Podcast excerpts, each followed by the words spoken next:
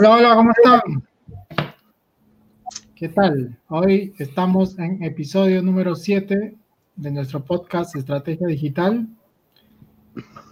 Y hoy vamos a hablar sobre infoproductos. Seguimos en infoproductos, pero vamos a hablar cómo publicar, cómo autopublicar, cómo poner en marcha, cómo que hacer que tu infoproducto diga hola mundo.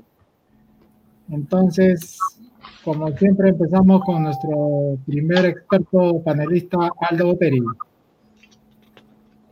Bueno, ¿qué tal César y amigos? ¿Cómo están? Buenas noches y bienvenidos a este episodio. Creo que es el episodio número 7 ya de nuestro podcast Estrategia Digital. Eh, pues, como, como bien hemos dicho, hoy día vamos a hablar sobre los infoproductos y eh, ¿entramos de frente al tema o esperamos un ratito que se conecten nuestros amigos? Porque creo que ya estamos más o menos a ver, ¿qué, qué nos dicen? Porque mira, el día de hoy tenemos... Sí, sí, adelante, adelante. Hablemos, un poco, de las preguntas que hemos tenido estos días. No sé, creo que hay algo de comentar. Víctor. ¿Qué tal amigos? ¿Cómo están? ¿Qué tal César? ¿Qué tal Aldo? ¿Qué tal Víctor? Buenas noches a todos los que nos están escuchando en directo. Bueno, sí, hoy día tenemos un conversatorio muy interesante, que es continuación de la, de la reunión pasada en la que hablamos de infoproductos. Ahora pues, vamos a hablar de cómo, cómo empezar a venderlo, ¿no? Porque vamos a tener un buen infoproducto y cómo vamos a empezar a venderlo. Y precisamente sobre eso es que ha habido muchas preguntas al respecto en el transcurso de la semana de nuestros, nuestros, nuestros oyentes que nos preguntan eh, cómo empezar a vender sus productos, ¿no? Porque quiero pensar que ya tienen sus productos y quieren empezar a venderlo y es ahí donde probablemente nos perdemos todo cuando empezamos. Hoy día esperamos con el conversatorio que vamos a tener entre nosotros, dejemos en claro estas cosas, ¿no? ¿Qué dices, Víctor? Hola, ¿qué tal? ¿Cómo están todos? Qué gusto saludarlos. Sí, efectivamente, el día de hoy vamos a ver un tema muy importante y le paso la, la palabra a César. Bueno, vamos a, anunciando también que, que si quieren ver los, los seis capítulos anteriores de nuestros podcasts, de nuestro podcast Estrategia Digital, eh, tienen que entrar a, al enlace en, internet de su navegador que dice estrategiadigital.biz de business, ¿no? estrategiadigital.biz. En ese URL eh, está la, la grabación de los seis primeros episodios y bueno, es nuestra página formal del podcast. También comunicar que estamos saliendo por Spotify. Y ahí pueden encontrar nuestros contactos y vamos a ir haciendo publicaciones de novedades. Entonces, ahora entramos nuevamente al tema para el que nos hemos reunido el día de hoy, que es publicación o autopublicación de nuestros infoproductos.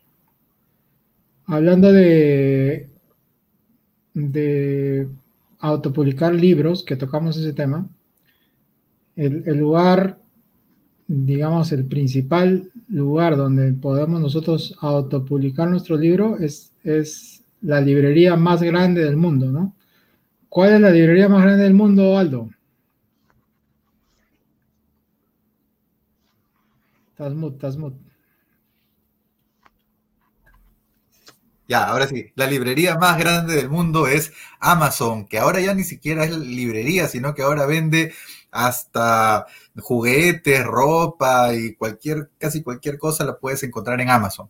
Pero Amazon nació vendiendo libros y se especializa en la venta de libros de todos los temas y en idiomas variados. Entonces, este, para, poner un poco ya en contexto el tema, un infoproducto es un producto basado en información, ¿verdad? Entonces, eh, como César comentaba, Amazon es el lugar donde nosotros podemos publicar nuestros productos en formato de libros, ¿correcto? Y al decir libros, no me refiero pues una enciclopedia de 500 páginas, ¿no? Un libro puede ser algo tan sencillo como esto. Este es un libro que yo tengo publicado en Amazon, en coautoría con otras personas, pero si se dan cuenta, no es tan eh, extenso, son solamente algunas páginas que esto en formato digital se encuentra publicado en Amazon para que cualquier persona en cualquier parte del mundo lo pueda comprar las 24 horas del día. Entonces, Amazon es la plataforma que nos va a permitir publicar nuestros libros y de esta manera poder, eh, bueno, varias, cosas, ¿no? Los, libros en Amazon los podemos vender, efectivamente, pero también los podemos utilizar como una herramienta de posicionamiento de nuestra marca personal. A ver, yo creo que acá mis colegas tienen también experiencia. vamos, a, ahí a hablar un poco de... Ya, ok, subimos el libro en Amazon y, y ¿qué pasa cuando alguien compra el libro? Eso, ¿cuánto ganamos? ¿Cómo lo cobramos? Bueno, en realidad a veces la estrategia no es vender el libro para ganar dinero por el libro, a veces la estrategia es posicionarse a través de la venta del libro. Es decir, así teniendo un libro en Amazon puedo a, posicionar ese libro como bestseller dentro de eh, dentro de su especialidad y de esa manera podemos posicionar ese libro en el primer lugar de ventas dentro de la categoría. Por ejemplo, libro de negocios. Si mi libro está como primer lugar de venta en la categoría de negocios, pues aparte de que ese libro va a llamar más la atención y lo van a comprar más, yo puedo utilizarlo para posicionar mi marca personal. Pero una vez que el libro se empieza a vender, Amazon va a empezar a cobrar el dinero por nosotros.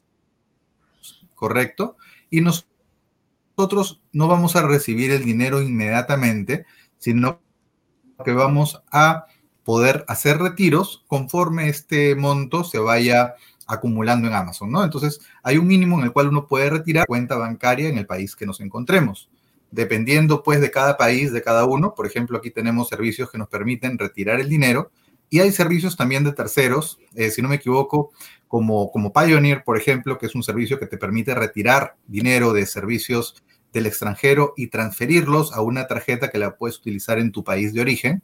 Y también puedes hacer una transferencia interbancaria eh, que tiene algunas comisiones, pero que también te permite cobrar el dinero recaudado con la venta de tus libros. Ok, ok, pero ahí vamos a, vamos a poner en contexto a la gente, ¿no? Amazon está, digamos, tiene presencia en qué países que tú sepas.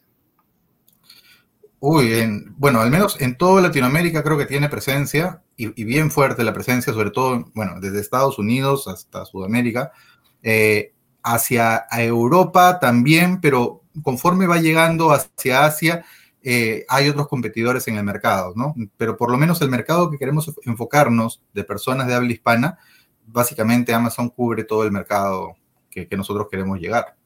Sí, pero oficinas. Sabemos que tienes en México, en España, Estados Unidos y muchos países de Europa, por lo que si tú estás en México te va a ser mucho más fácil cobrar en una cuenta de México. Pero para nosotros que estamos de repente en otros países donde Amazon no tiene oficinas, tenemos que colgarnos de una tarjeta que tú dijiste, que es la Pioneer, por ejemplo, o tener una cuenta de repente en los Estados Unidos en un banco.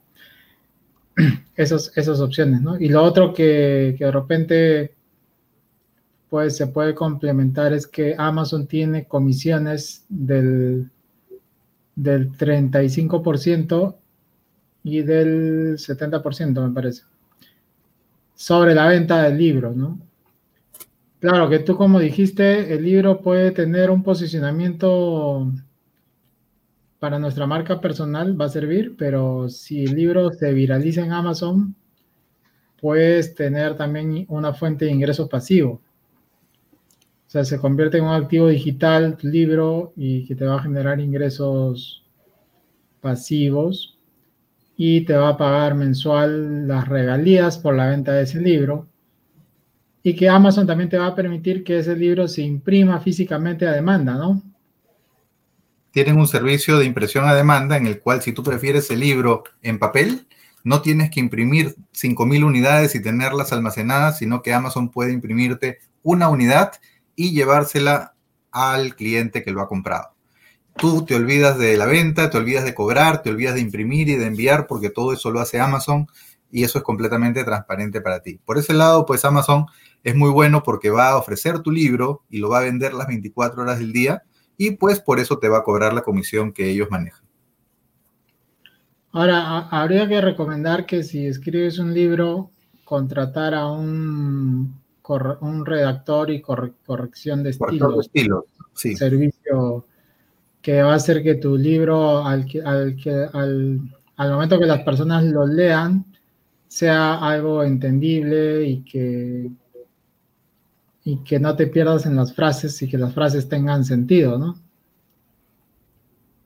Muchas veces uno une partes diferentes y las compila y las manda como que fuera un libro, pero si ves no tienen relación unas con otras, entonces se necesita pues que el libro tenga un hilo conductor, ¿verdad? Entonces por eso, por lo general, cuando hacemos un libro, determinamos primero los capítulos de acuerdo a la temática que estamos tratando y vamos desarrollando, manteniendo un hilo conductor, un orden, una secuencia, para que la persona que lee el libro entienda cuál es la idea que quieres transmitir a, través del libro. Sí, por eso hay que, hay que poner énfasis en que un infoproducto tiene que ser de calidad de todas maneras, ¿no? No importa la cantidad de páginas, pero sí la calidad de la información y de la redacción y de la ortografía y del y de lo que dicen las palabras y que tengan sentido, ¿no? Para que genere la recordación en las personas al momento que lo leen, ¿no? Como mencionamos anteriormente, ahí este, el libro tiene que buscar la transformación del lector, ¿verdad? ¿Qué transformación estás, eh, estás llevando al lector a través del libro? ¿Qué cosa va a aprender? ¿Qué cosa va a desarrollar? ¿Qué cosa va a descubrir? De tal forma que vas a transformar a tu lector desde un punto A hasta un punto B esa transformación es la que tú vas a vender a través del libro.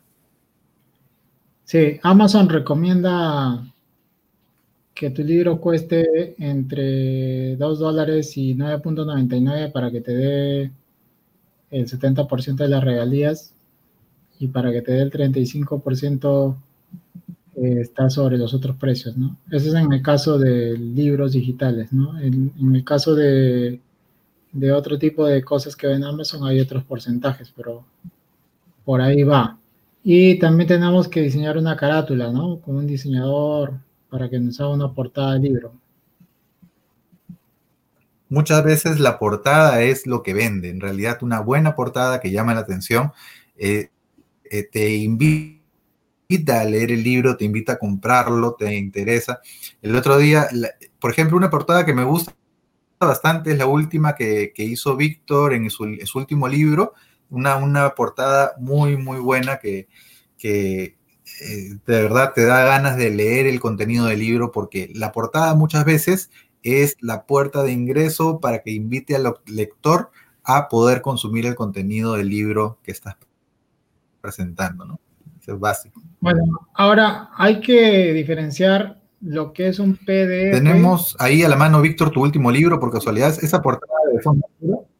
Claro, tengo los, un momentito. Hay que diferenciar lo que es un PDF de, de, lo que es cómo se, mientras cómo, se consume, cómo es que se consume un libro en, en Amazon, ¿no? Porque estamos hablando que para consumir consumir un libro en Amazon se hace a través de una aplicación que se llama, Kindle, ¿no? El, Amazon Kindle. Ahí está la portada del libro de Víctor. Ahora, lo, interesante de esto es, bueno, sí, efectivamente la portada a mí me gustó mucho, es que en la parte de atrás está tu, está tu, todo tu, tu pequeño, tu pequeña historia. Entonces, cuando tú haces un libro, no solamente es el libro que aparece este, eh, cuando, cuando tú lo, tienes en, Amazon Kindle, sino en la parte de atrás también aparece este, la, información, ¿no? Eso para la versión ¿no? Hay un tema sobre, aprovechando la conversación esta entre todos, eh, cuando, hablando de libros, ¿no? Eh, es conveniente lo siguiente, o sea, cuando uno va a escribir un libro, lo más importante es la estructura del libro. Entonces, el esqueleto. La biografía, sí. Por ejemplo, en un, buque, el esqueleto es, la, quilla. Y sobre él se ponen las cuadernas para poder armar el, buque. Entonces, es importante, por ejemplo, poner los capítulos. Un capítulo, un subcapítulo, y poner solamente los, los los conceptos de la sección 1, sección 2, sección 3. Igual, su capítulo 2 Entonces, lo ideal, lo ideal es que en dos hojas uno ponga los capítulos, los subcapítulos y, los, y las secciones. ¿Y eso por qué? Porque como, dicen mis compañeros, eso te permite en realidad poder desarrollar mejor el libro. Entonces, a la hora de, escribir tu libro es conveniente siempre, es, ideal que pongas los capítulos, que pongas los subcapítulos y cada subcapítulo que contiene. De repente, de repente tú pones en la sección 1, 2 y 3 de su capítulo 1, pero ¿qué pasa? En el, en el subcapítulo 2, en la sección 3 se repite el tema, te das cuenta. Entonces lo que haces es subirlo, ¿no? Entonces, esto es, esto es una técnica metodológica que nos ayuda en realidad pues, a poder escribir un libro, ¿no? Sí, esa, esa estrategia que ha mostrado Víctor, que básicamente la estructura de cómo escribir un libro rápido es, se puede hacer, esos capítulos pueden ser las preguntas, ¿no? Si tu libro va de algunas cosas, las preguntas pueden ser los capítulos y a partir de las preguntas tienes este como las los subcapítulos vienen a ser como respuestas a esas preguntas, ¿no? Y después que has hecho toda la estructura, de ahí puede salir el título del libro. El título del libro puede ser un capítulo, el más importante, o puedes ya definir de acuerdo al hilo conductor hacer un título vendedor, ¿no? Entonces, ese es una es un tip, super tip rápido de cómo escribir un libro en un fin de semana, porque de ahí solamente rellenas, ¿no? Bueno, y estábamos hablando de que de cuál es la diferencia entre un PDF, que es un libro, un ebook, y, y un libro en Amazon. se anima a hablar sobre esas diferencias? Bueno, a ver, bueno, hemos hablado ya muchas cosas ahorita en un ratito.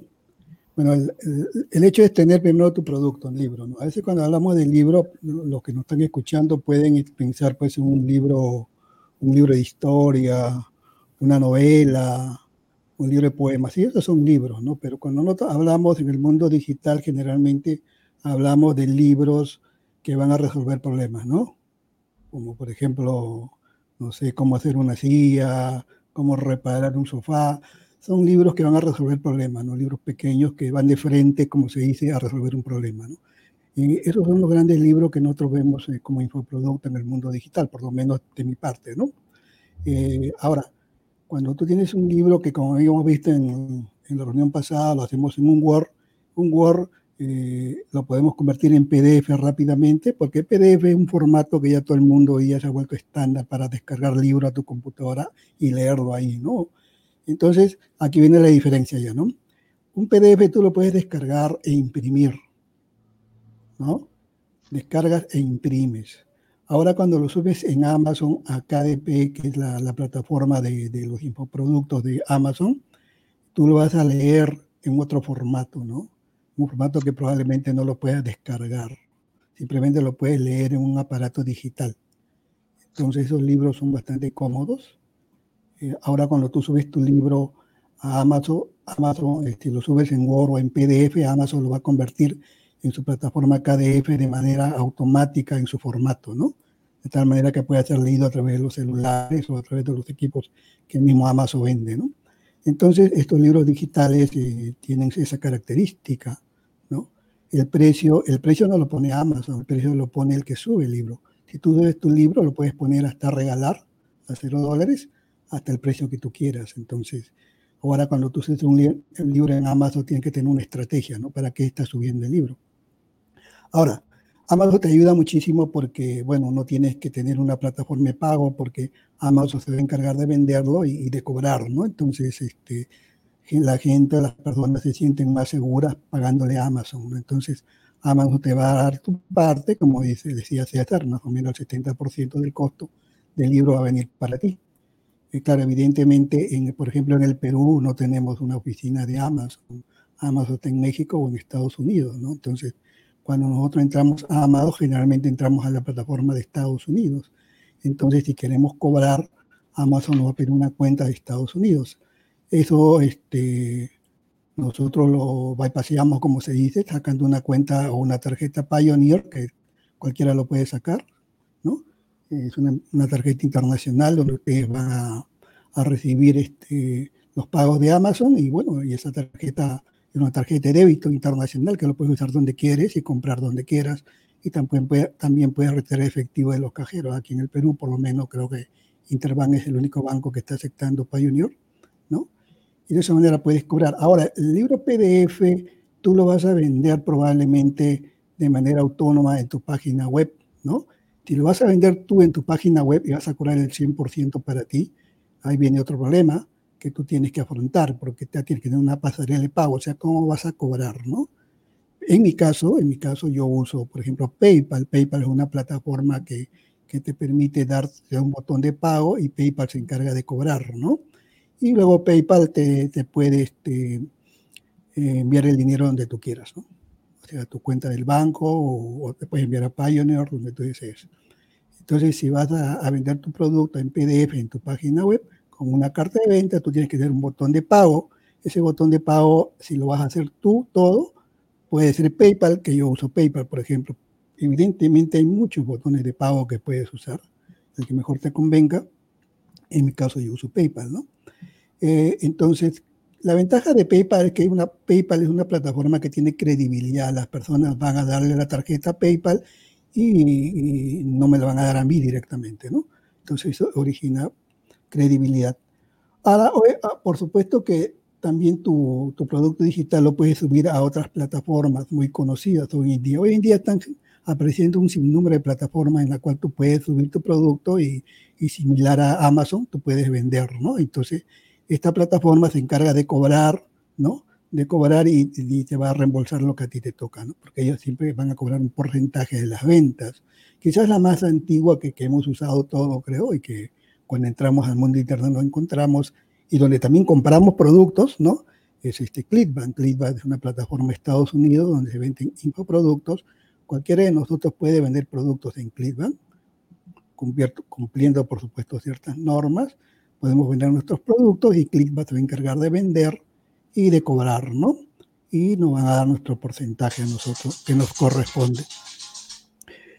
Hace dos años apareció Hotmart. Hotmart se ha vuelto muy potente, que es una plataforma brasileña donde también tú puedes vender tus productos y de igual manera Hotmart se encarga de vender tu producto y una vez que venda, él va a cobrar su porcentaje, que no es mucho, y el resto te lo va a depositar a tu cuenta, ¿no? Hotmart es la, la, plataforma que hoy en día prácticamente está este, ingresando con fuerza a todos los países latinos, donde él encarga pues, de vender infoproductos. Cuando hablamos de infoproductos, ya Hotmart y Clickbank ya es diferente a Amazon porque en, en Hotmart y Clickbank puedes vender ya tus productos, tus cursos con video, ¿no? Tus cursos con video, diferentes o audios, como tú quieras. Entonces, vas más allá de un simple infoproducto, ¿no?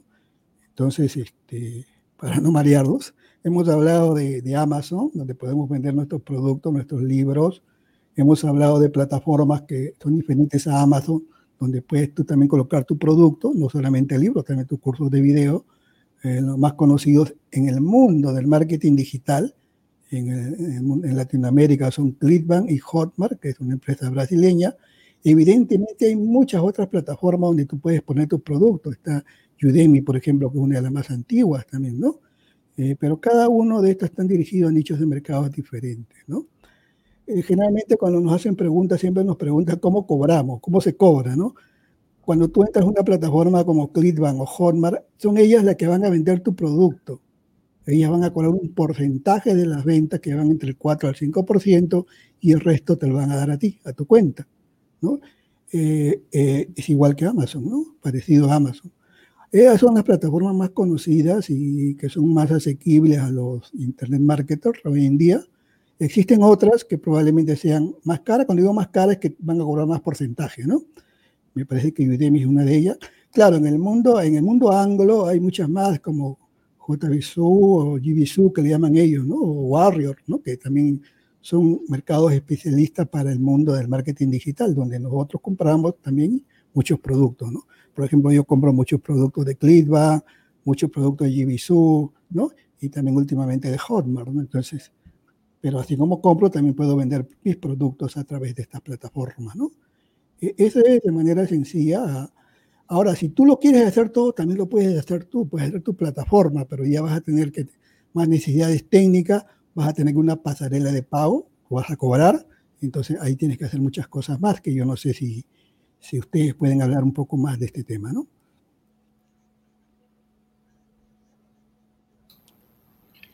A ver, sí, eso de que uno haga sus propias plataformas, creo que lo vamos a ir tocando poco a poco porque es, es eso es bastante amplio. De, de lo que estaba hablando Freddy, que ya un poco salió el tema de Amazon, eh, ya empezó a tocar el tema de otras plataformas donde uno también puede subir sus, sus libros o también sus cursos en video, ¿no? Sus entrenamientos en, en video, que ya sería como un curso digital. Entonces, Udemy también te permite subir, hacer tu curso modular y en su marketplace va a poder venderlo, ¿no? Hay ventajas y desventajas, ¿no? Porque a veces Udemy hace ofertas y pone tu, tu producto en descuento y obviamente vas a ganar un poco menos, pero vas a tener también ventas, ¿no? Hay un, hay un, tema, hay un tema importante en lo que están conversando y que lo, lo ha tocado Freddy en realidad porque eh, ha tocado el tema de Hotmart. Y tú también has tocado el tema de Hotmart. Eh, bueno, yo estoy subiendo un curso en Hotmart y le voy a dar algunas observaciones que, que, que, que siento. Por ejemplo, en un momento dado trabajé con Aldo, Aldo Boteri, que es un experto en sistemas, porque la idea era este, grabar en realidad una, una carta de ventas, un copyright, ¿no? Entonces, cuando hablamos de un curso, tenemos también que hablar de, de, del copyright. Entonces, yo hice mi copyright, conversé con una experta en copyright y este, me hizo unas correcciones, ¿no? Y después me dijo, a ver, Víctor, graba tu copyright. Entonces, Aldo me ayudó, en realidad, a, a, a, como con un teleprompter empezamos a, desarrollar el tema del copyright. Pero, ¿qué pasó? De que, este, como han visto mis compañeros, y creo que lo ha visto César, ¿no? César me dice, Víctor, este, ahora eres un che. Sí, efectivamente, yo contraté a una persona, a un argentino, para que hable con, con el énfasis porque de repente yo hablaba, pero yo hablaba como si estuviera pues en un, en un ambiente normal, ¿no? En una clase de repente, ¿no? Como profesor. Entonces, lo, lo, que dice, lo que dice César también es importante. O sea, Freddy, Freddy un, un, visionario, ¿no? Él siempre se adelanta, él está en el 2030. Entonces, él habló de las plataformas y que, que verdaderamente es, son importantes, ¿no? Pero lo que tenemos que entender nosotros también es que este, el, el, el, hacer un infoproducto, por ejemplo, eh, ya hemos hablado de los libros, ya, ¿no? Es importantísimo. Aunque yo, aunque yo tengo, tengo, tengo, una, tengo una opinión un poco diferente que la que tiene, este, que la que tiene Freddy, porque actual, voy a hacer un paréntesis, porque actualmente yo tengo dos clientes que están escribiendo un libro, uno sobre la historia de la guerra del Perú, Chile y Bolivia, que en realidad no, no, no es para armar pues un mueble, ni para solucionar un problema inmediato, sino es el deseo de él de hacer, de, de, hacer conocer un tema de la historia que es importante, muy interesante. Y, otro, y otra persona que quiere hablar sobre el, sobre el tema de los desastres y los riesgos, porque en el Perú tenemos muchos desastres y riesgos, ¿no? Entonces, eh, también dentro, de, dentro del conglomerado de las personas que pueden querer tus libros, hay personas pues, que, les gusta la historia, otras que les gusta la formación. Pero la gran, la gran mayoría, como dice Freddy, y eso está muy bien, es, este, eh, quieren algo que sea, que sea más rápido, ¿no? Y eso es interesantísimo, porque, por ejemplo, este, ahora le hice, le dije a mi mujer para que lea, lea la, este, la carta de ventas, le puse el video, porque el, mi carta de ventas es un, video, es un video prácticamente, ¿no? Pero eh, el video dura seis minutos. Eh, pero ella al minuto cuatro dijo, oye, pero es muy largo, o sea, eh, según la concepción de ella, que todo el día para en el celular, seguramente eh, es muy largo, pero para ella, porque ella no va a comprar ese producto, ¿no? Entonces, el tema de los infoproductos es bien interesante, es, un tema interesante. Regresando a, a Hotmart, entonces, ese, esa fue, esa fue la, la, la, el primer tema. El, otro tema es este, el, diseño, vamos a decir, del, curso, en un caso el curso en los módulos, el diseño.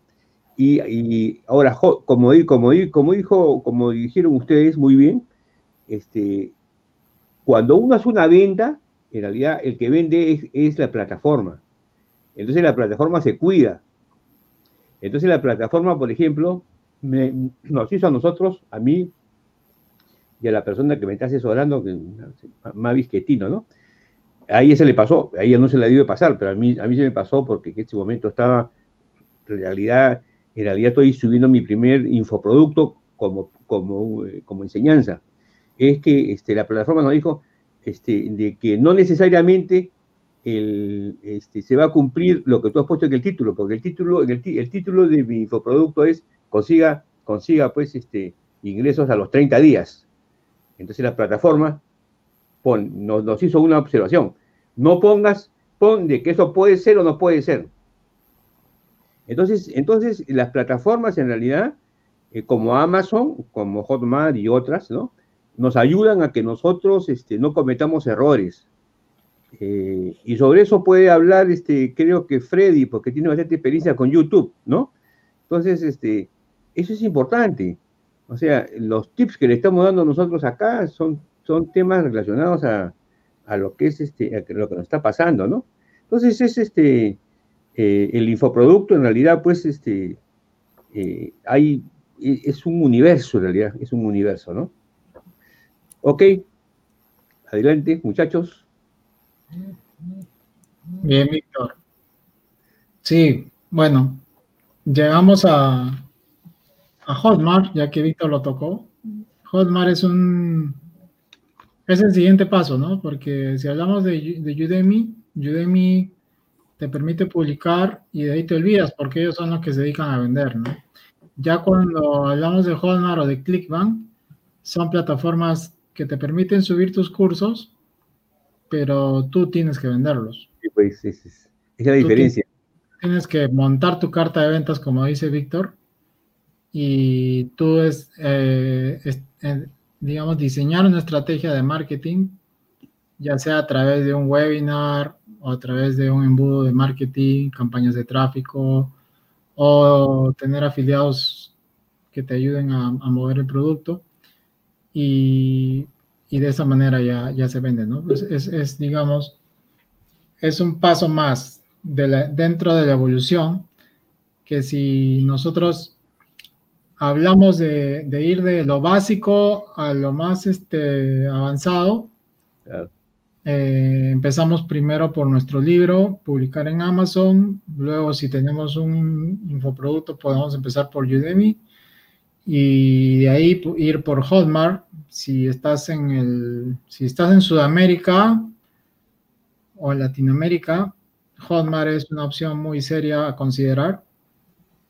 para después quizás, quizás ya ponerlo en tus propias plataformas, ¿no? el siguiente paso y el más avanzado. Pero Hotmart te, ayuda porque te va a ayudar en el proceso del checkout, sobre todo. Eh, te da dos, ayudas importantes. El checkout, cuando hablamos de checkout, estamos hablando de la, de la del procesador de pagos.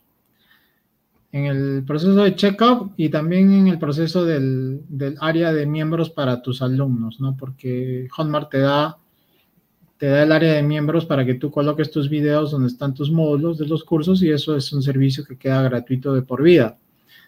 Entonces, eh, ese servicio queda gratuito de por vida por el solo hecho de haber procesado el pago por su plataforma de Hotmart, ¿no? O sea, César, eh, tu, curso va al área de miembros sin que tú le digas que vaya al área de miembros. O tú tienes que ponerlo. Tú lo configuras. Tú le dices, voy a usar el área de miembros de Hotmart o voy a usar mi propia área de miembros. Si tú usas tu propia área de miembros, tienes que hacer una integración para que el alumno vaya a, vaya a ser matriculado en tu, en tu plataforma. Por decir que tú utilices la plataforma Kayabi, y entonces cuando la persona paga en Hotmart, haces una integración que existe actualmente entre Hotmart y Kayabi y, y, el alumno se crea en la plataforma de Kayabi, entonces ya puede acceder directamente, ¿no? Pero la, pregunta es, la pregunta es, este, en mi, ¿qué es mi caso?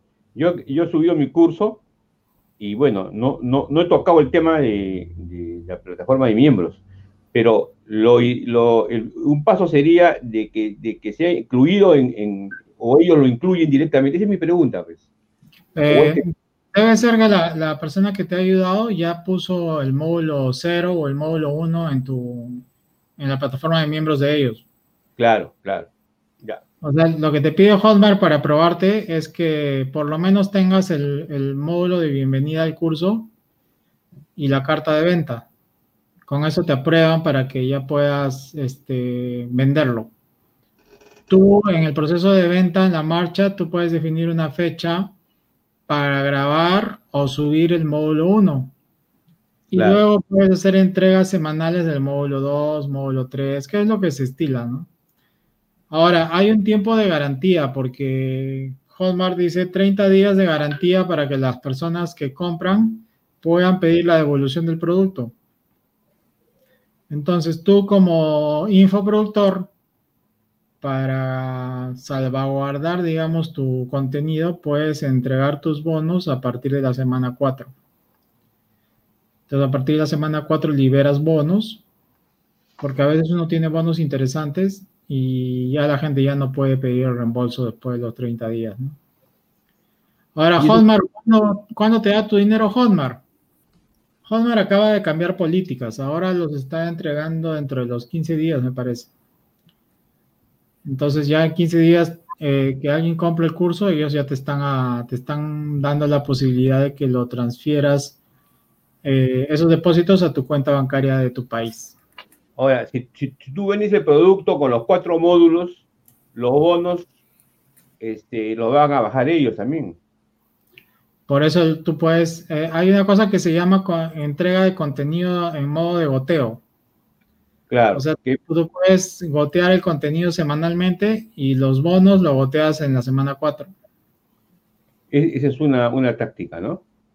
Sí, entonces si yo compro hoy día, voy a tener el bono en la semana 4, el otro bono en la semana 5, entonces ya son semanas en las que ya no hay devolución del dinero, pues se supone que tú ya aceptaste el curso. ¿Y, qué porcentaje de devolución de, los cursos? Depende, hay cursos que tienen cero porcentaje de devolución. Eso, eso depende mucho de la calidad. Uno cuando es afiliado tiene acceso a esas estadísticas y ve si el producto tiene un porcentaje de devolución o, no tiene, ¿no? Entonces, depende mucho la, la calidad. Normalmente los cursos de alto valor no, nos se devuelven.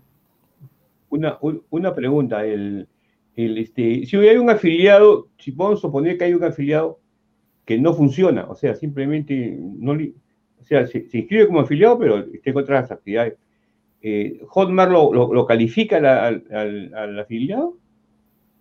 ¿O lo calificas tú?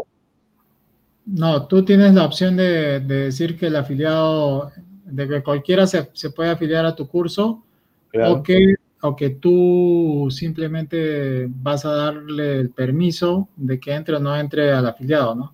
O que no entre nunca un afiliado. Esos son los parámetros que tienen, ¿no? No, yo no, sí, eso sí está claro, eso está claro, porque eso lo he visto y, lo conversamos. Pero, ¿qué vamos a suponer? Vamos a suponer que yo quiero eliminar a un afiliado. Que, porque yo puse, por ejemplo, que el afiliado entre permanentemente. Entonces yo le digo, yo le digo que, que no, este, que quiere eliminar un afiliado. Decirle, bueno, muchas gracias, ha sido un gusto conocerte, ¿no? Pero.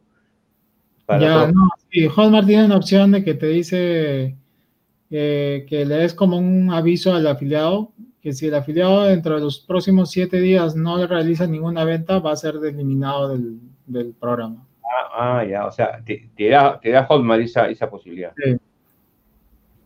¿No? Entonces, finalmente, eh, depende, hay formas de, vender, ¿no? Porque la venta puede estar basada en, leads, o sea, yo te paso un lead y tú como productor te encargas del, proceso de hacerle un seguimiento por, por, email marketing hasta que realice la venta. Claro, claro. Y la otra es de marketing de venta directa, ¿no? Que es que te manda el tráfico y, la persona, si tú la convences en la carta de ventas, pues la eh, realiza la, venta en ese momento, ¿no? Y no es que el afiliado quiera vender también. Y es que va a depender mucho que si el afiliado tiene público en ese nicho. Porque ahorita, hay afiliados que tienen público, por ejemplo, en el nicho de finanzas o en el nicho de, de, de libertad financiera, pero ahorita mismo hay mucho afiliado que lo que hace es campaña, campaña de tráfico y, y, ahí depende mucho de que la carta de venta sea muy persuasiva, ¿no? Claro. Mientras mejor sea la, carta de ventas, pues eh, ya yo te mando a la gente, pero si la carta de ventas eh, está muy bien hecha, eh, va, a haber, va, a haber, va a haber conversiones, ¿no? Por eso es que ya cuando estamos con, hablando de Hotmart, es que ya uno mismo tiene que gestionar su marketing, ¿no? Y eso no hay que hacerlo solo. Tú mismo, Víctor, lo estás experimentando que eh, estás formando un equipo, ¿no? Claro, claro. No, solo es imposible. Solo es imposible. Y eso que, y eso que se está armando el equipo, ¿no? Porque faltan otros integrantes, ¿no? Integrantes, sí, sí, cuando conversamos del, del libro en Amazon, hablamos que tenías que hacer una portada, o sea, tienes que echar mano de un diseñador que tú haces el contenido del libro, sí, pero también tienes que contratar a un, a un corrector de estilos. Sí. ¿No? Y, de repente tienes que contratar a una persona técnica para que suba el libro a Amazon. Sí. ¿No? Y, y, otra persona técnica para que te lo haga bestseller. Entonces, ahí es, de todas maneras, hay un, hay un, hay un equipo que, que, tener a la mano. Tener un equipo no significa que hay que pagar sueldos, sino que son servicios de terceros que se contratan por, por una actividad específica. ¿no? Pero, eh, pero también, César, hay que tener cuidado con los servicios terceros, porque vamos a suponer que tú tienes servicios terceros y de repente no, no, te, no, no te funcionan los servicios terceros. O sea, el tercero, mejor dicho, tendría que tener una, una cantidad de posibles proveedores, ¿no? Porque puede ser que uno te, contacta con él y no cumple. Ese es el problema de, tercerizar, ¿no? Sí, bueno, hay, hay, hay de todo, ¿no? Como en todo, ¿no? Hay veces que están ocupados, ¿no? Claro, están ocupados, pues. Sí, entonces, este, depende de qué tan apurado estés tú también, ¿no? Entonces, este, pasa, pasa eso y, bueno, el, el lugar donde, donde tú subas tu infoproducto va a depender del momento en el que tú estés como emprendedor digital, ¿no? ¿no? puedes estar en un momento en que te conviene tener tu propia plataforma autogestionada y ya ni siquiera usas Hotmart. Claro de frente te conectas a, Stripe con PayPal y, tú mismo te encargas de, cobrar, ¿no? En algunos países ya se puede hacer directamente, ¿no? En España, México, Estados Unidos. Eh, en otros países todavía no podemos hacer eso, entonces, eh, bueno, yo les comenté que sí, yo, yo tuve que abrir la empresa en Estados Unidos para poder hacer este tipo de transacciones, ¿no? Pero si no, te cuelgas de Hotmart y ya, ¿no? Pero tiene sus, sus pros y sus contras, ¿no? Porque tienen que saber que si tú vendes tu infoproducto con Hotmart, Hotmart va a ser tu socio. Y al ser tu socio, también tiene que ganar su parte, ¿no? Entonces, eh, ya son cosas de números y, y bueno, vamos a, darlo, ¿no? El, número, en, realidad, Hotmart se lleva 10% de la transacción. Pero lo puede valer muy bien porque si estás usando su área de miembros, el proceso de checkout, ¿no? Porque ha habido casos en que alguien ha lanzado su infoproducto y ha puesto pagos con PayPal y PayPal al recibir, imagínate que tu, que tu infoproducto cuesta 97 dólares y vendes 100 cursos en un lapso de dos días. ¿Y qué pasa con PayPal? Recibe 97, 97, 97, 97, 97. Entonces el robot de PayPal dice, acá hay un comportamiento extraño. Está recibiendo un montón de depósitos de 97 y eso es un patrón de, pareciera que estuviera haciendo un fraude financiero. Y te cuelga la cuenta de PayPal y te dice, vamos a analizar tu caso y nos demoramos seis meses y en seis meses te decimos si tu cuenta te devolvemos el dinero o no. Eso le ha pasado a varios infoproductores por, por hacerse los, los, los grandes empresarios digitales y utilizar su cuenta de PayPal. Entonces, me conviene más utilizar el PayPal de Hotmart porque a ellos ya no se lo van a cortar porque ya están validados. Entonces, este, eso también ha sucedido, ¿no? Y he encontrado con personas que, que tienen el PayPal bloqueado y el dinero lo tienen estancado ahí. Entonces, hay que tener cuidado con esa parte del, del checkout porque eh, ya, ya ha sucedido a varias personas que lo, que lo han hecho por su cuenta, ¿no? En, ¿Puedo, puedo este, complementar algo en resumen ahí? Cuando tú utilizas un servicio de terceros, de alguna manera te tienes que ajustar a sus reglas, ¿verdad? O sea, utilizas Hotmart, por ejemplo, tienes que ajustarte a sus reglas. Si quieres integrar por tu propia cuenta PayPal, tienes que ajustarte también a sus reglas.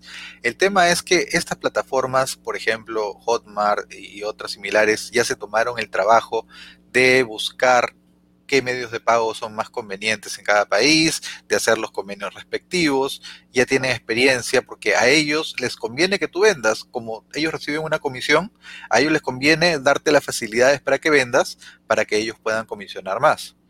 Pero claro, como mencionaron mis compañeros, hay alternativas en las cuales llega un punto en el que te conviene tener tu propio sistema eh, de, plataforma para que tú puedas poner tus propias reglas y comercializar sin tener que estar pagando pues estas comisiones, ¿no? Entonces, si estás empezando, es mejor utilizar una plataforma que lo tenga ya todo diseñado, todo desarrollado. Ya una vez que tengas un nivel superior de experiencia y de cantidad de productos, probablemente te convenga tener tu propia plataforma y jugar con tus propias reglas, ¿verdad? Entonces, eh, pero creo, que hemos, cubierto bien este, este tema porque muchos infoproductores se preguntan, ya hice mi curso, ya hice mi material, ahora cómo lo publico quería resaltar algo que mencionaron también hace un momento con respecto a la, publicación por goteo y el tema de los bonos. Mencionamos en el podcast anterior que mucha gente compra el curso porque los bonos son buenísimos. Muchas veces nosotros hemos comprado cursos porque hemos dicho, bueno, el curso está bien, pero estos bonos son excelentes porque complementan muy bien lo que yo necesito. Entonces, si tú vas a dar los bonos todo junto en la primera semana o en el primer día, probablemente haya gente que utilice el bono y luego pida la devolución. Lo ideal es que los bonos, al ser regalos que complementan el producto y que también lo hacen más atractivo para el cliente, que esos bonos se puedan ir liberando progresivamente una vez terminado el periodo de garantía, porque si no significa que la gente solamente ha comprado el producto para beneficiarse de los bonos y pues no, no te conviene de esa manera. Entonces, buena, buena observación que hizo César de eh, la publicación por goteo para que de esa manera puedas asegurar que tus bonos lleguen pues a los consumidores que realmente eh, valoran tu producto y mantienen pues el, compromiso del pago para que de esa manera tú puedas también recibir ese dinero y pues eh, todos, todos se beneficien, ¿no? Tanto el que compró como ustedes como infoproductores. Bien, no se olviden que estamos en estrategiadigital.biz y ahí pueden ver los episodios anteriores del podcast. Hay un tema importante que tocar. No sé si alguien más tiene algo que agregar. solamente para resumir, ¿no? porque todo lo que nos escuchan, eh, de repente todos no están este, tan actualizados con el tema de las plataformas. ¿no? Em, desde el punto de vista de usuario, o sea, de la persona que compra, las plataformas tienen una gran ventaja, ¿no? Porque tú puedes pedir la devolución del producto. Y estas plataformas te van a devolver el producto sin hacerte ninguna pregunta. Simplemente tú pides la devolución y te van a devolver el dinero y punto. No te van a hacer mucha pregunta. Entonces, generalmente el, el que vende un producto tiene una garantía de 30 o 60 días algunos, ¿no? Entonces, durante ese tiempo, tú como cuando compras un producto, tú puedes pedir la devolución del producto, del dinero, y te lo van a devolver sin muchas preguntas. Es una de las grandes ventajas de estas plataformas, ¿no?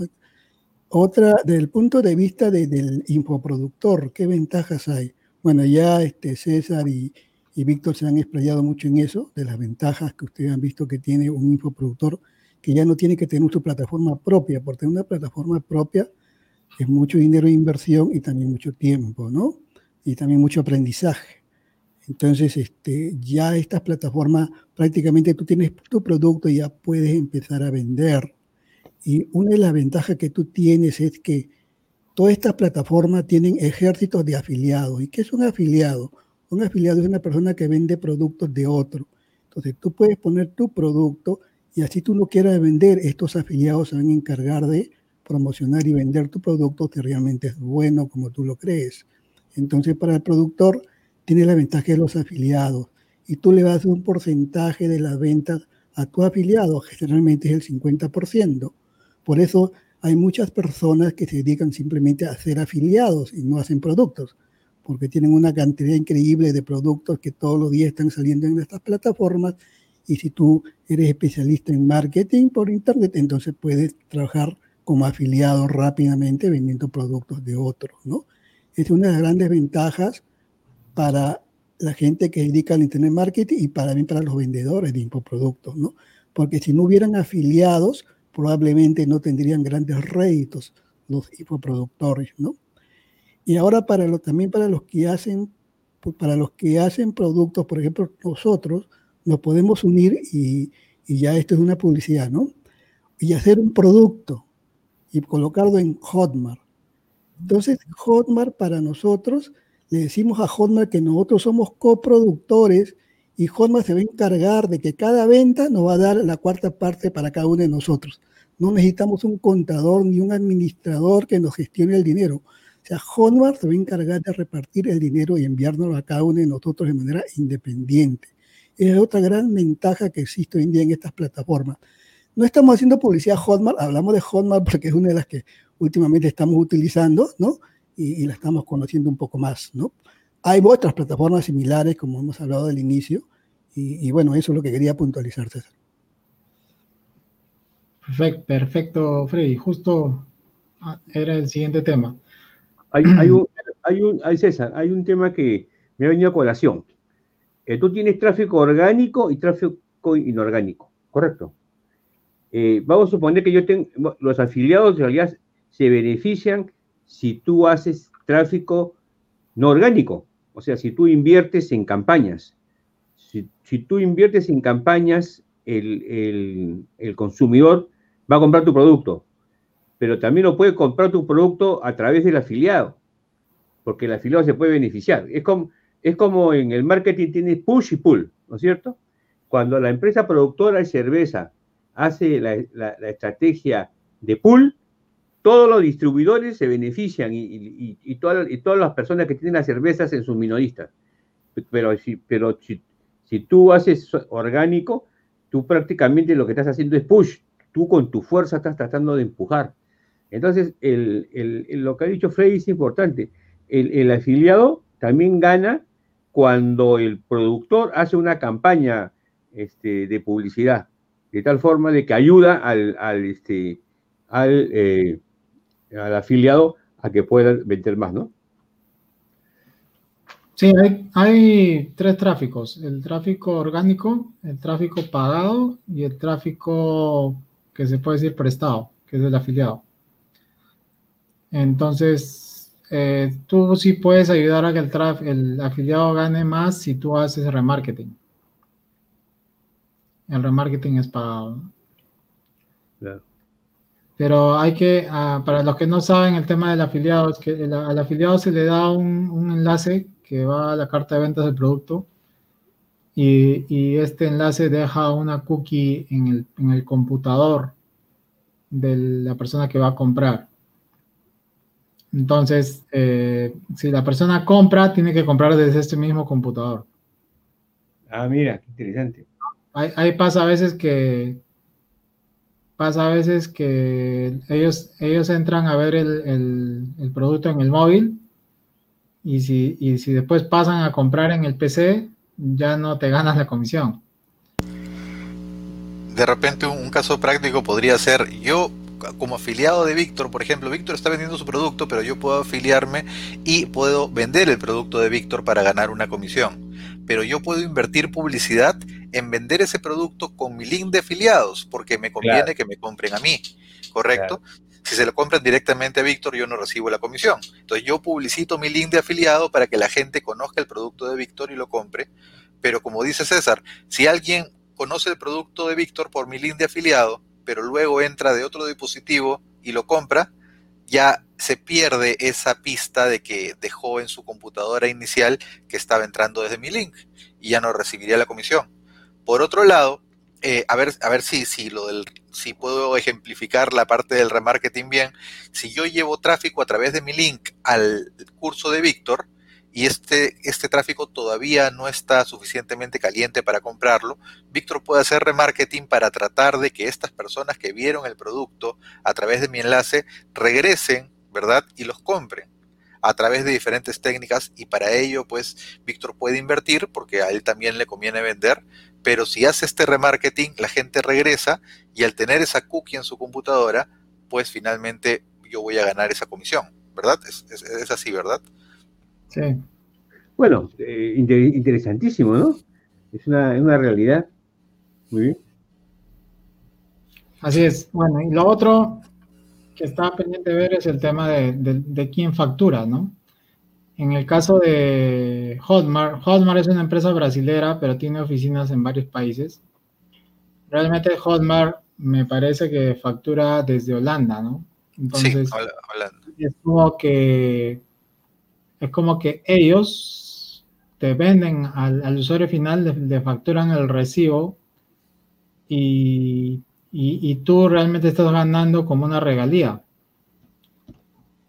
y a la, a la vez esa regalía te llega a tu país y tú tienes que declarar los ingresos en tu país como si fuera un ingreso de tercera categoría, no de cuarta categoría no domiciliado. Entonces, eh, bueno, cuarta categoría es en Perú. En otros países tendría que consultarlo con su contador, pero es como un ingreso personal de, generado en, en otro país, ¿no? Ya si hay convenios entre países y temas regionales es otro tema, ¿no? Pero tú tienes que pagar ya tus impuestos por esos ingresos. Eh, si tú tienes en la mente de que no te gusta pagar impuestos, pues mejor es que pagues, porque eso quiere decir que estás generando ingresos, ¿no? Mejor evitarse problemas, ¿no? Mejor evitarse problemas y pagar impuestos, porque eso quiere decir que hay ventas, ¿no? Si no hubiera ventas, no estaría pagando impuestos. Sí, aquí hay una recomendación, ¿no? O sea, como es cuarta categoría, o sea, si es personal, o sea, es cuarta categoría, tú lo vas a declarar al final del año. ¿Ya? Entonces probablemente en el transcurso del año te has gastado todo el dinero, ¿no? Y cuando te toca pagar ya no lo tienes, hay que tener cuidado con eso.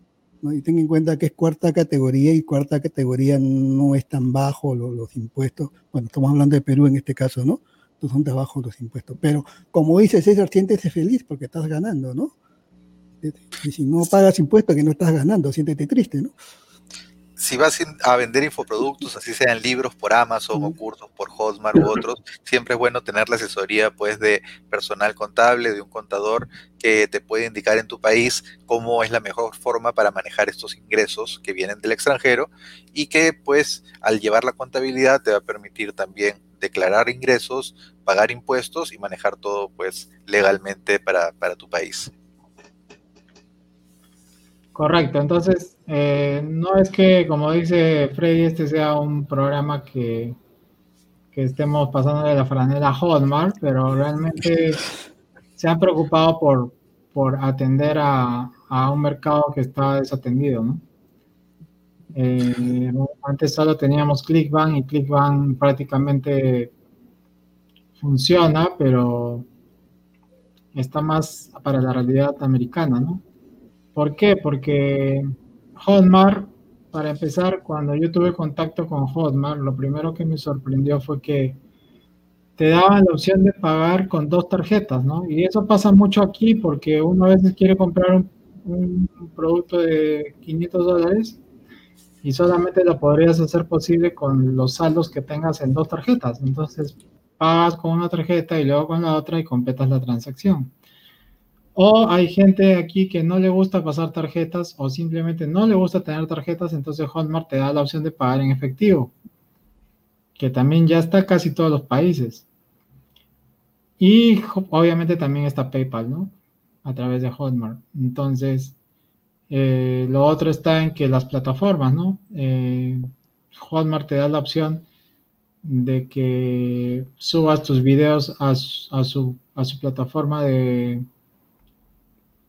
área de alumnos y también te da un hosting de videos incluido. O sea, tú puedes subir tus videos y los alojas con ellos.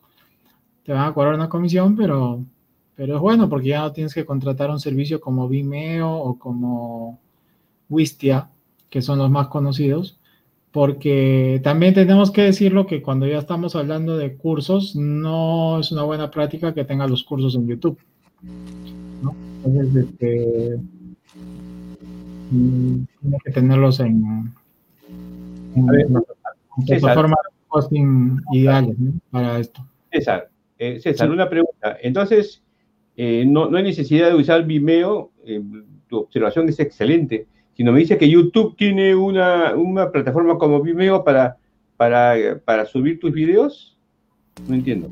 No, no, no, dije que no era una buena práctica usar YouTube sin embargo, YouTube tiene una opción de videos no listados, ¿no? Que puedes usarlo para salir del paso, pero, pero no, o sea, YouTube no está diseñado para, para, para, para tener videos en zonas privadas.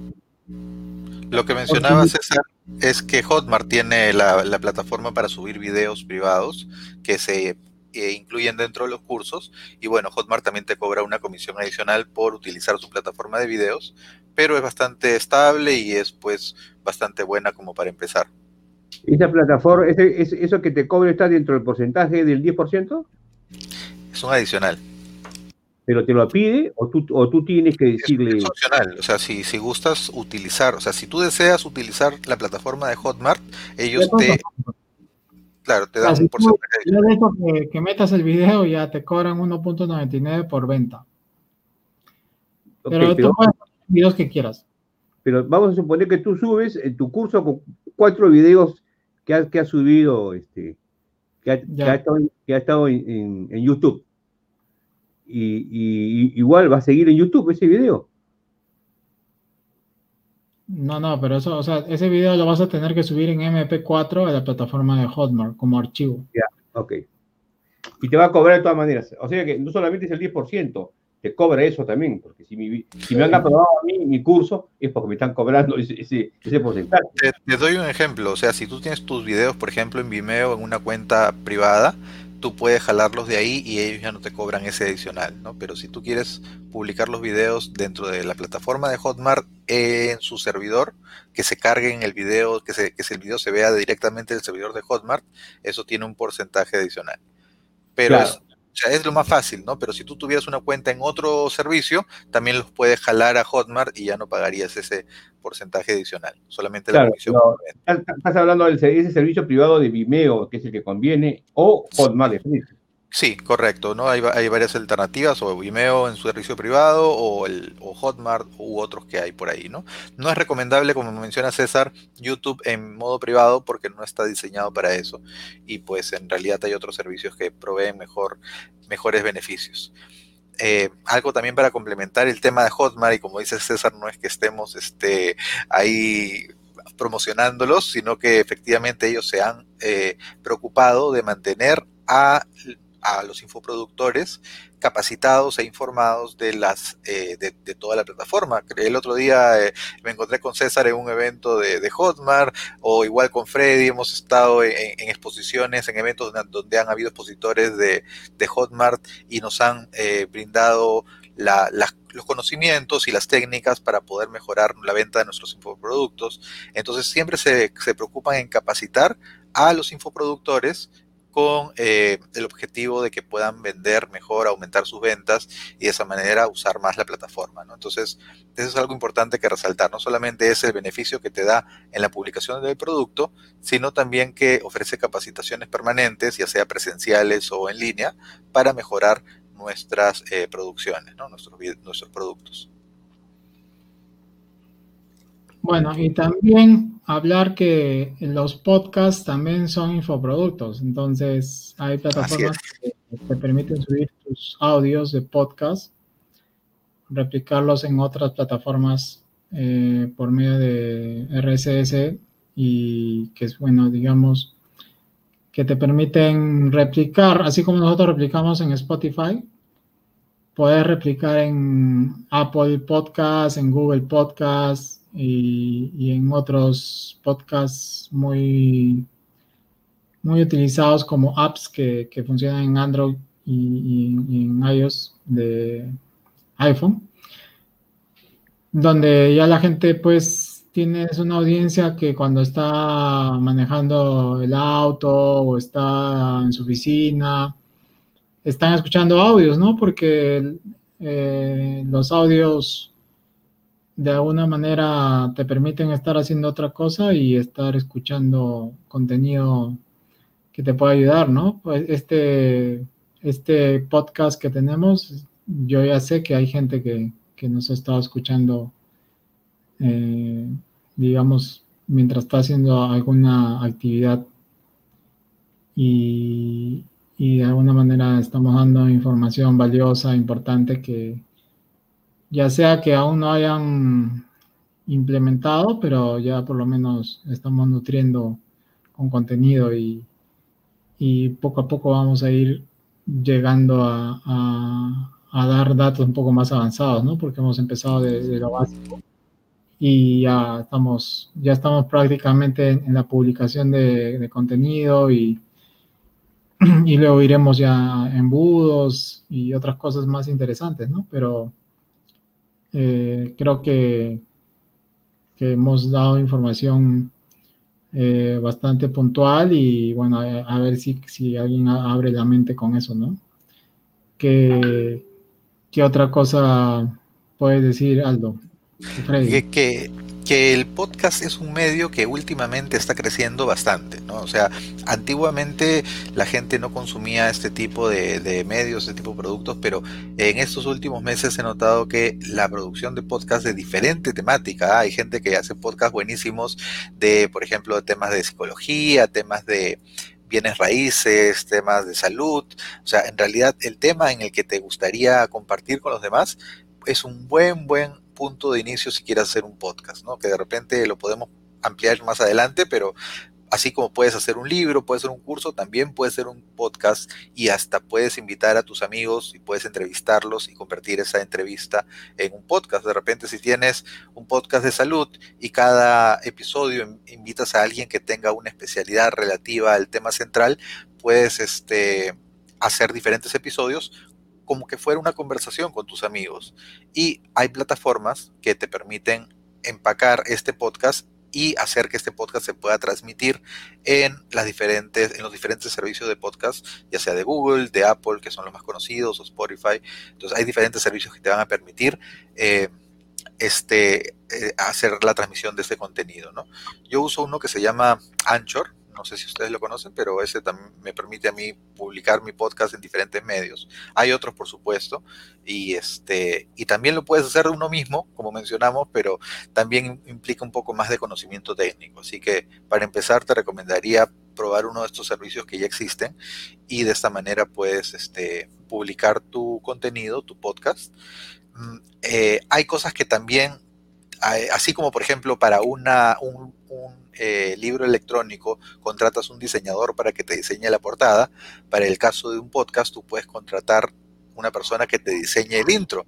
¿Verdad? Tú puedes contratar a una persona que te diseñe eh, una música de inicio, una presentación, una locución en off que anuncie la bienvenida a tu podcast. Y eso lo puedes tercerizar tranquilamente, ¿no? El otro día hablamos de, de una plataforma que se llama Fiverr, que es donde nosotros a veces tercerizamos algunos servicios, y ahí puedes encontrar desde un diseñador para tu portada de libro, como también un diseñador eh, para la carátula o el, o el banner de tu podcast, o un músico que te haga esos 15 segundos de cortina de entrada para que puedas presentar tu podcast de una manera más profesional. Y también, por supuesto, hay editores de audio que se encargarían pues de limpiar el sonido y ponerle algunos efectos, alguna música de fondo si fuera necesario.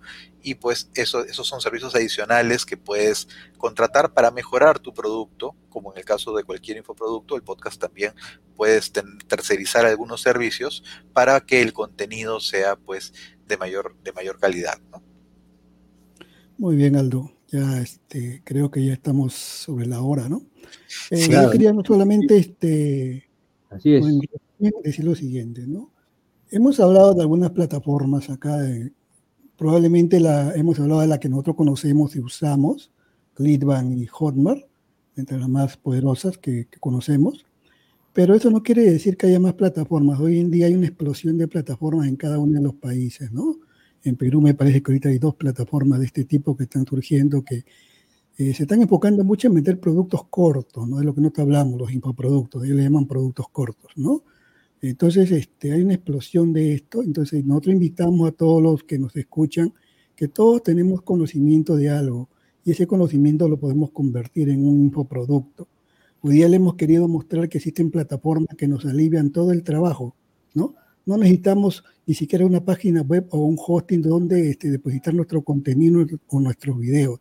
Ya las plataformas nos dan todo, simplemente quieren nuestro conocimiento y que podamos empezar a venderlos por ahí, ¿no? Entonces, invitamos a todos que le echen mucho ojo a los infoproductos y cada uno de nosotros puede hacer su infoproducto, ¿no?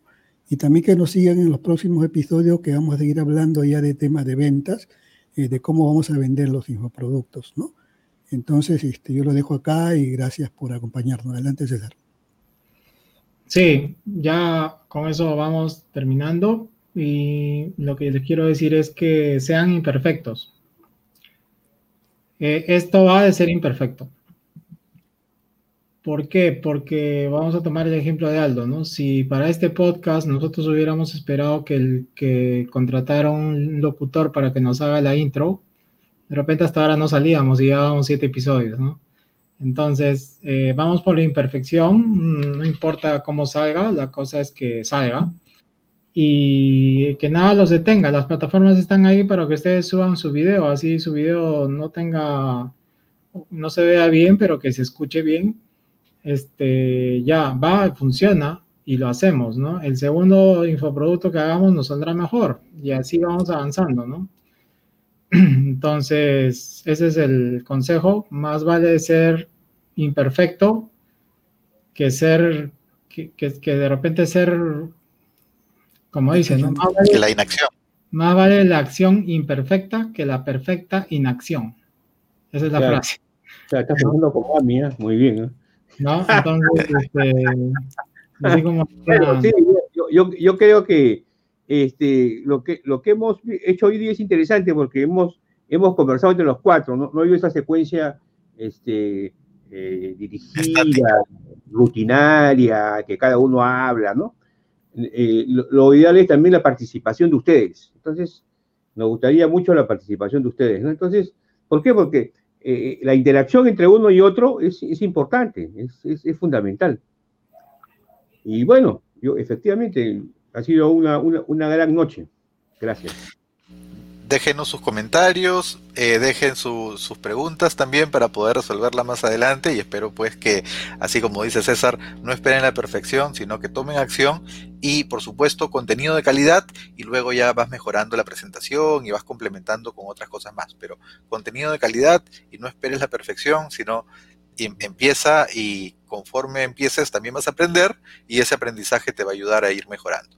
Muchas gracias a todas las personas que nos han acompañado esta noche y bueno, déjenos sus comentarios y estén atentos a estrategiadigital.biz con Z. Perfecto. La perfección va a venir en el camino, así es que eh, ya nosotros seremos perfectos de repente en el podcast número 150, pero mientras tendrán que bancarnos así como lo estamos haciendo. Bueno, gracias. Chao. Gracias. chao. Chao, cuídense.